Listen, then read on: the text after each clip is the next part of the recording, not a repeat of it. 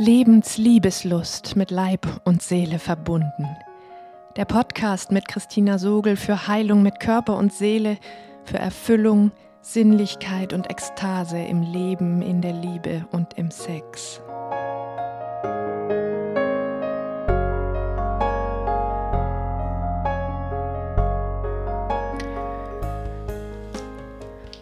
Hallo, du atmendes Wesen. In dieser Podcast-Folge möchte ich dich mitnehmen in meine Innenwelt und dir aus meinen Erfahrungen der letzten Tage ehrliche, nachdenkliche und wichtige Überlegungen teilen darüber, wie wir aus einer Kultur bereitwilliger Selbstentmenschlichung Selbstausbeutung und damit Selbstentwürdigung in die Lage kommen können, dem Artikel 1 unseres Grundgesetzes wirklich nachkommen zu können. Wieso diese schönen Worte Würde und Selbstwürdigung so leicht leere Worte bleiben und wie sie stattdessen lebendig fühlbare Wirklichkeit werden können. Wie immer lade ich dich ein, beim Zuhören dir einen gemütlichen und ungestörten Platz zu suchen, deine Augen zu schließen, tief durch den leicht geöffneten Mund zu atmen und der Resonanz deines Körpers auf meine Worte zu lauschen, denn sie sind die direkte Spur dazu, was meine Worte mit dir zu tun haben. Ein paar Kilometer von unserer Mühle entfernt an der Nordsee steht die Neulandhalle. Das ist ein ehemals nationalsozialistisches Gebäude, das heute zu einem lebendigen Lernort geworden ist. Dort war ich vor ein paar Tagen zu einem Vortrag von einem Herrn Professor Dr. Klaus Fellgut, der einen für mein Empfinden sehr beeindruckenden Vortrag über ein hiesiges Opfer der Nationalsozialisten mit seinem Nachnamen gehalten hat. Es war der kleine Wilhelm Adolf Fellgut, der von 1914 bis 1940 gelebt hat und mit Down-Syndrom auf die Welt kam, in einer Arztfamilie.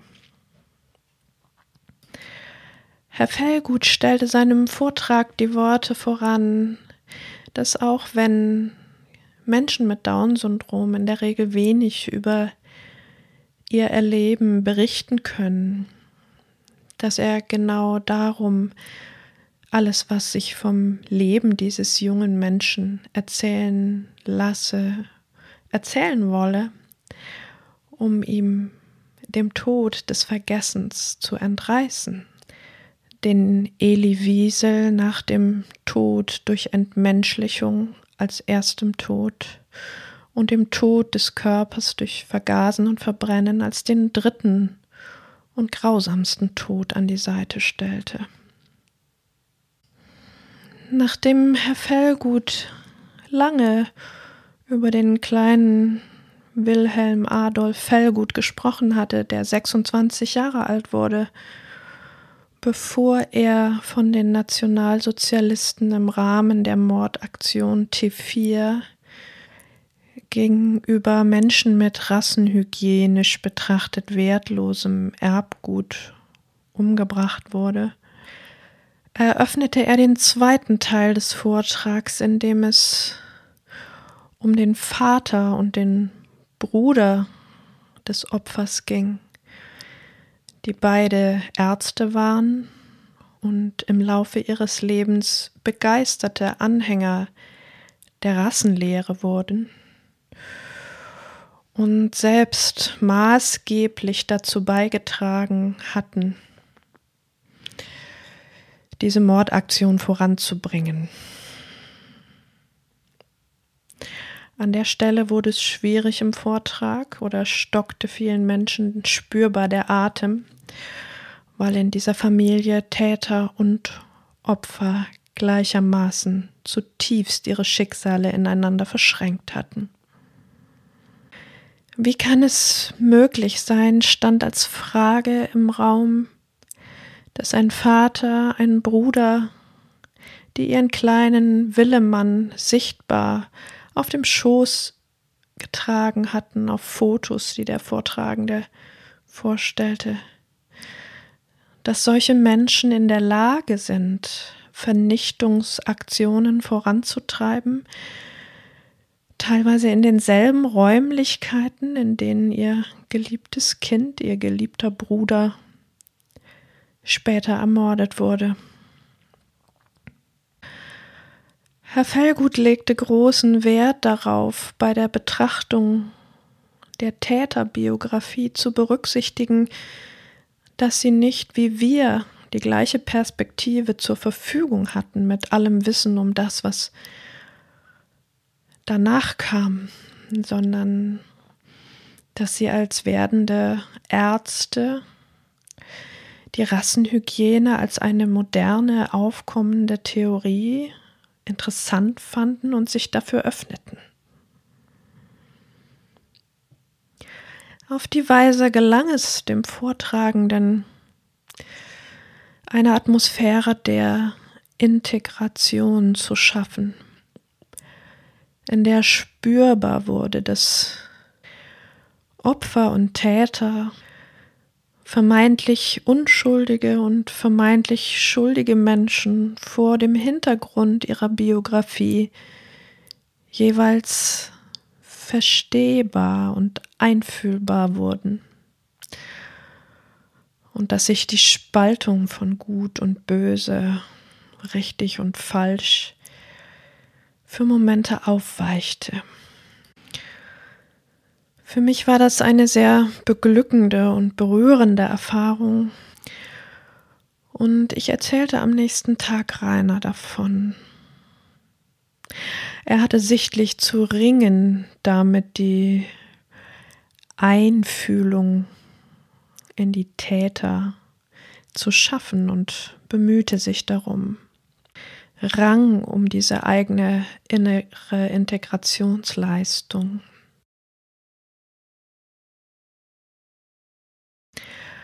In denselben Tagen trat ein Mensch an mich heran mit der Bitte um Unterstützung für seine Nichte in Australien, die schwer, schwer depressiv im Krankenhaus mit Elektroschocktherapie behandelt würde und da keine Hilfe fände.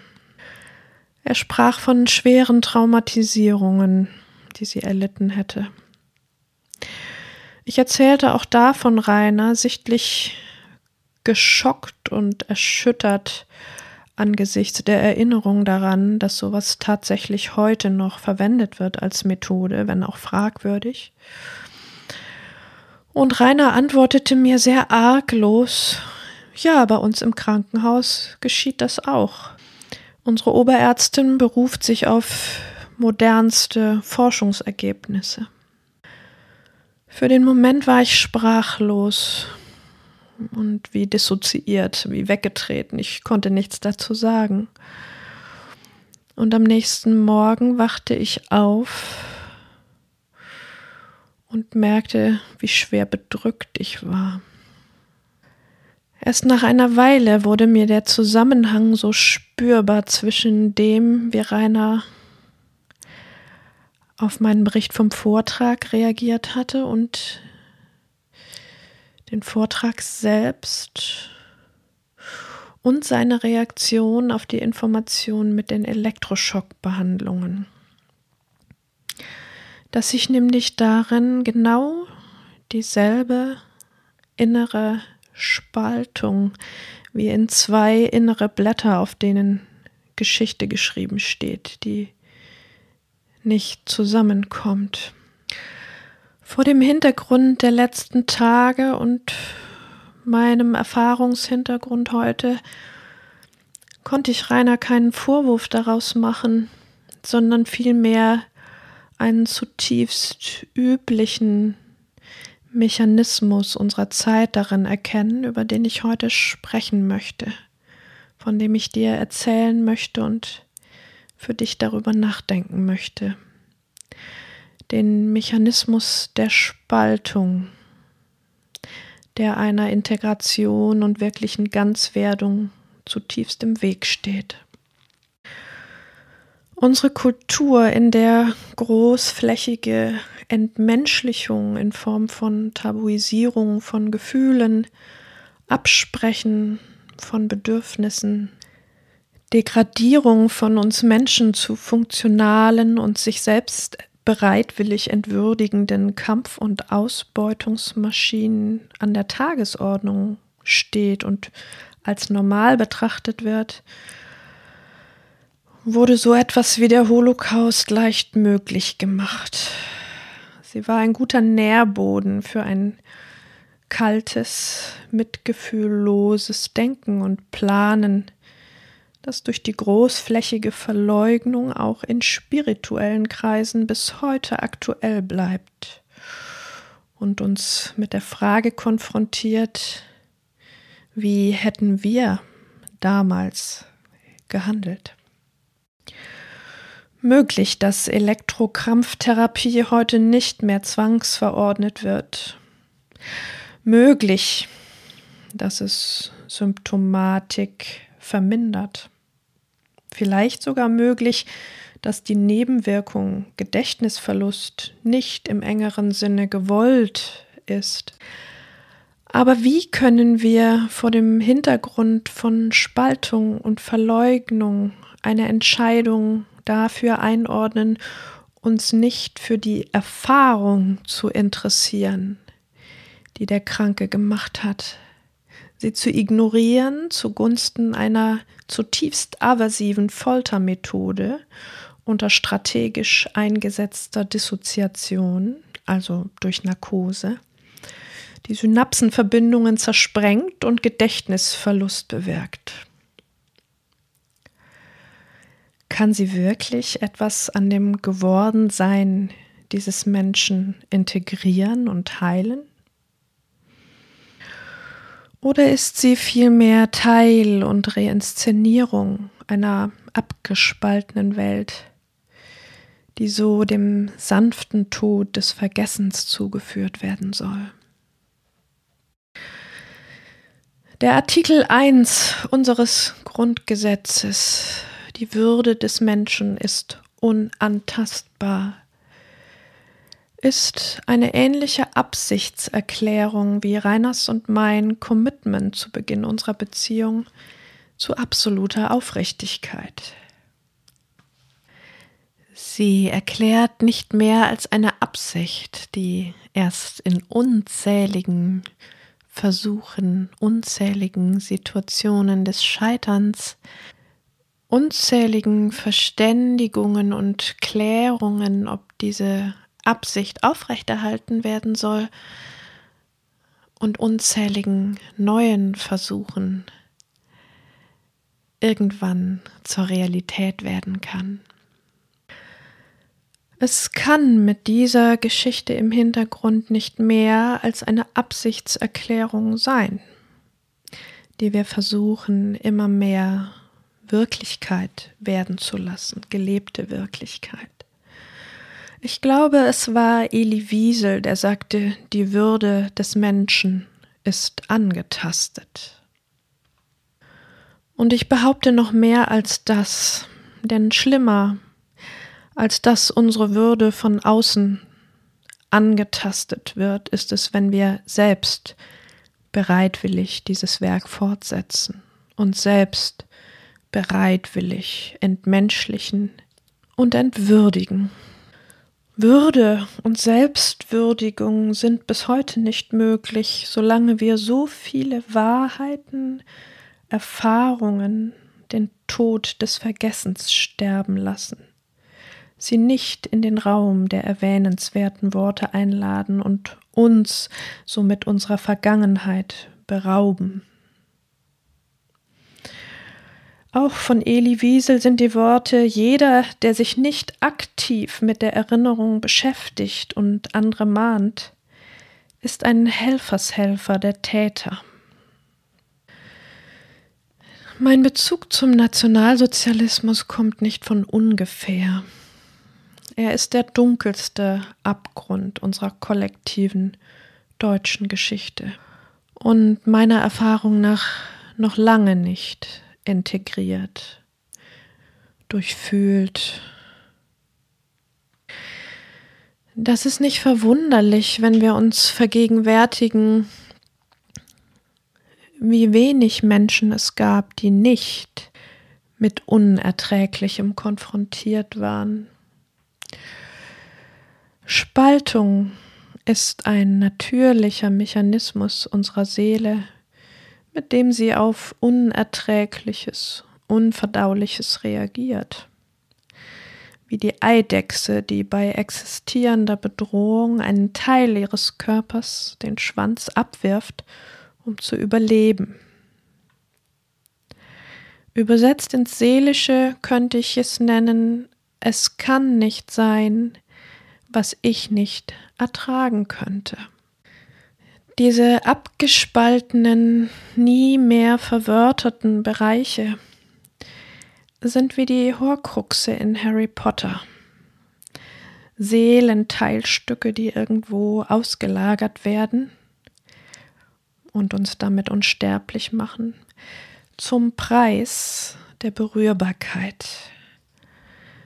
Wie blinde, taube und stumme Bereiche, in denen wir uns nicht leisten können, mit Menschen mitzufühlen, wo sie sowas erleben oder Gefahr laufen, sowas zu erleben.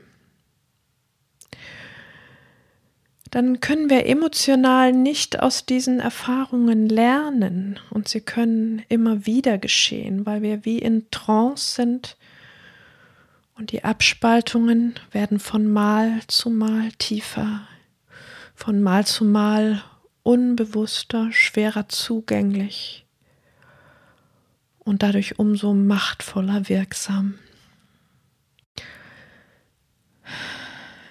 Wir Menschen sind Säugetiere und damit Bindungswesen.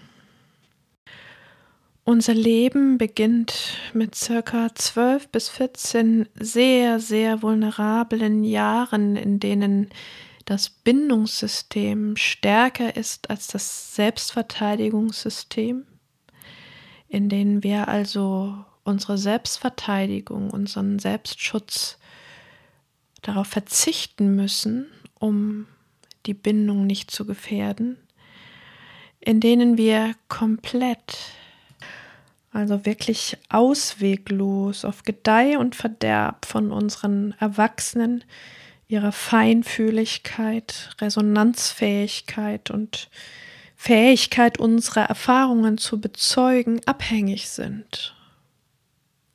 Sie markieren die Grenzen dessen, was wir in der Lage sind zu fühlen, zu denken und für möglich zu halten.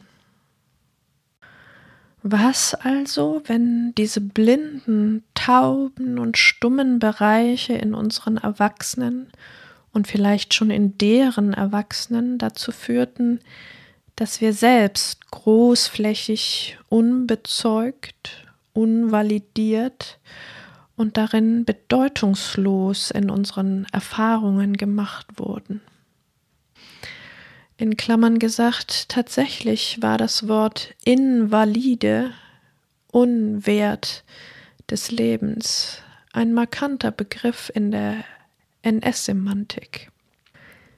Diese Wertlosigkeit, die in den Lücken des Nicht-Erinnerten, Nicht-Verwörterten lauert, zwingt uns bis heute unsere eigenen Bedürfnisse, unsere Wünsche, bestimmte Erfahrungen zu machen, anzuzweifeln, invalide zu machen und sie als unwichtig bereitwillig zurückzustellen ihnen das Lebensrecht abzusprechen, so viele Jahrzehnte später noch uns zu entwürdigen. würdigen und den Tod des Vergessens sterben zu lassen. Was, wenn genau die Menschen, auf deren Validierung wir so sehr angewiesen waren, von denen wir auf Gedeih und Verderb abhängig waren, die allergrößte Gefahr für uns waren. Und genau durch die verleugneten Erfahrungen uns dasselbe wieder antun konnten, worunter sie gelitten hatten. So wird Lernen aus Erfahrung unmöglich. Genau so kann das geschehen, was wir immer wieder erleben, dass wir wieder und wieder anders handeln, als wir handeln wollen. Wir selbst sind genau so vollständig und gewürdigt, validiert in unseren Erfahrungen, als existent und bedeutsam anerkannt, wie all unsere Erfahrungen gesehen, benannt, anerkannt und mitgefühlt wurden. Alles andere bleibt taubes, seinem Wert beraubtes Niemandsland in uns.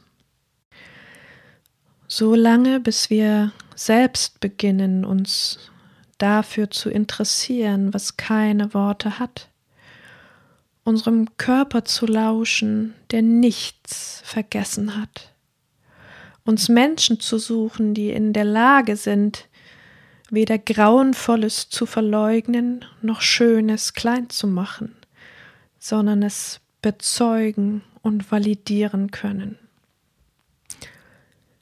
Wie unendlich heilsam war es für mich, als mein erster Mann mir nach der Trennung sagte, mein Gott, was habe ich dir mit meinem Schweigen angetan?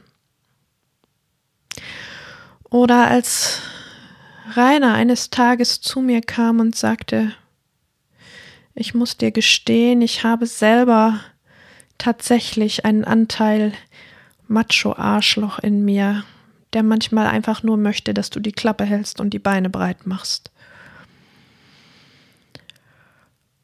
Und nach der ersten Empörung darüber war einfach nur Dankbarkeit, weil es genau diese Validierung darstellte.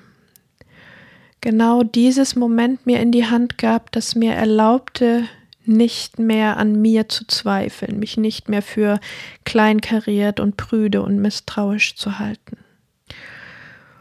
Um so etwas zu können, müssen wir zuvor durch all unsere eigenen Scham- und Schuldgefühle hindurch getaucht sein.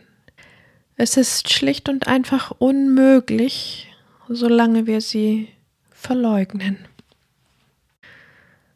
Erst wenn wir bereit und mutig genau genug sind, sie zu fühlen, kann niemands Land wieder anfangen, fruchtbar zu werden, sich zu beleben und Früchte zu tragen.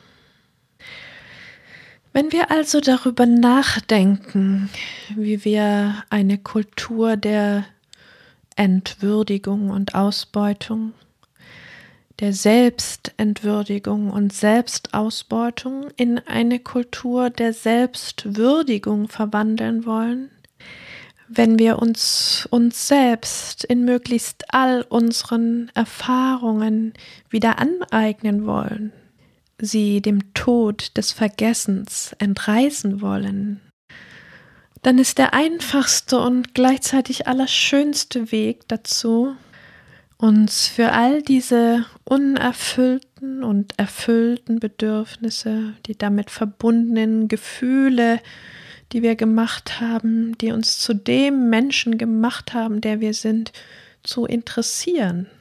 Auch und besonders für die, die unter Scham vergraben sind. Sie zu teilen, genau sie zu teilen und validieren zu lassen von Menschen, denen wir vertrauen, dass sie es können. Diese Erfahrung verweist uns zugleich auf unser tiefstes Angewiesensein als Bindungswesen auf andere Menschen in unserer Möglichkeit, uns selbst Würde zuzusprechen. Das mag ein bisschen schwer verdaulich sein, haben wir uns doch als Menschen so sehr eingerichtet, indem ich kann das alles alleine und brauche niemanden. Und gleichzeitig ist es genau die wunderbare Spur zurück in die Verbundenheit. Warum ich immer wieder so sehr darauf poche und dafür brenne, der Spur der Scham zu folgen weil sie uns genau dorthin führt, wo wir oft dahinter zurückbleiben, manche Erfahrungen zu teilen, für die wir uns so sehr schämen. Damit versagen wir uns die Möglichkeit darin, anerkannt, validiert, gewürdigt und geliebt zu werden. Und das wäre doch sehr schade, wenn das so bliebe. Meine Erfahrung hat mich gelehrt, dass diese große Angst davor, uns zu zeigen, schlicht und einfach ein Zeugnis dessen ist, wie unbekannt uns diese Erfahrung ist, als kollektives Phänomen unbekannt ist, in all diesen Facetten bezeugt, gewürdigt und geliebt zu sein so dass wir es nicht für möglich halten können und uns aus dieser Angst heraus immer wieder versagen. Und es ist wahr, es sind nicht allzu viele Menschen, die all diese Bereiche schon durchforscht haben. Aber es werden immer mehr. Und wo du das Gefühl hast, vertrauen zu können darauf, dass diese Erfahrung möglich sein könnte, geht genau dort der Weg entlang. Dich selbst, deine Gefühle, deine tiefsten Wünsche und Bedürfnisse dem sanften Tod des Vergessens zu entreißen, sie aufblühen zu lassen und in die Würde hineinzusinken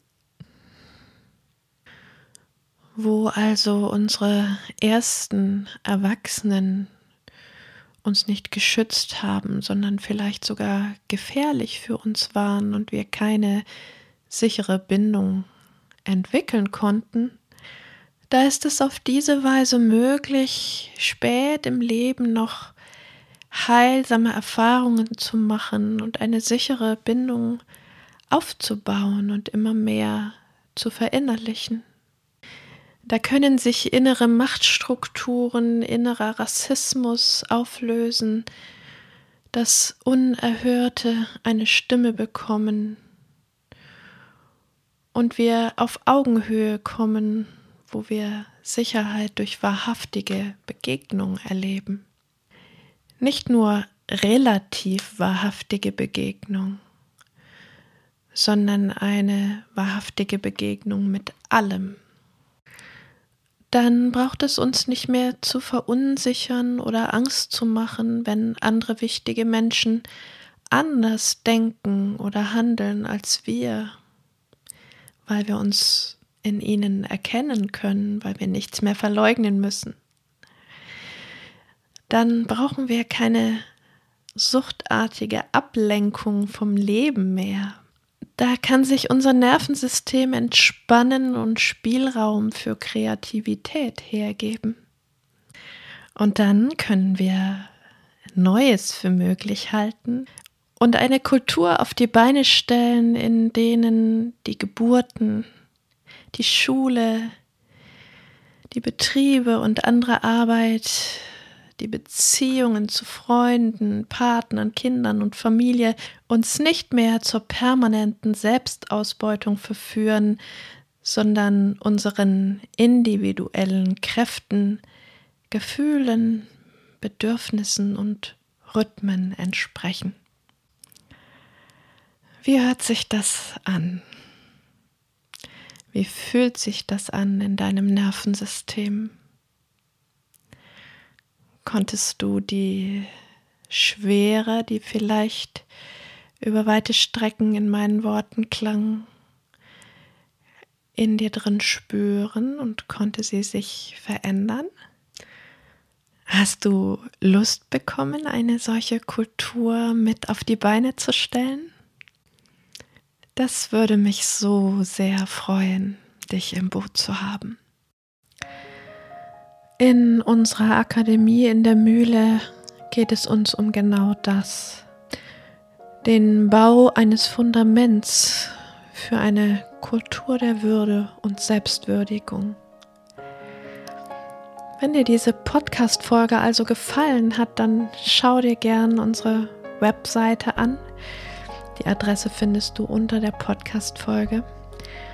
Schau dich in unserem Angebot um und freu dich schon jetzt auf zwei Online-Kongresse, die dieses Jahr laufen zum Thema würdevolle Kultur, in denen ich beiden sprechen werde. In diesem Sinne danke ich dir für deine Zeit, dein offenes Ohr und dein offenes Herz. Und nun lass uns zusammen mutig sein, Lebensliebeslust entfachen und freudvoll in eine würdevolle Kultur hineinsinken.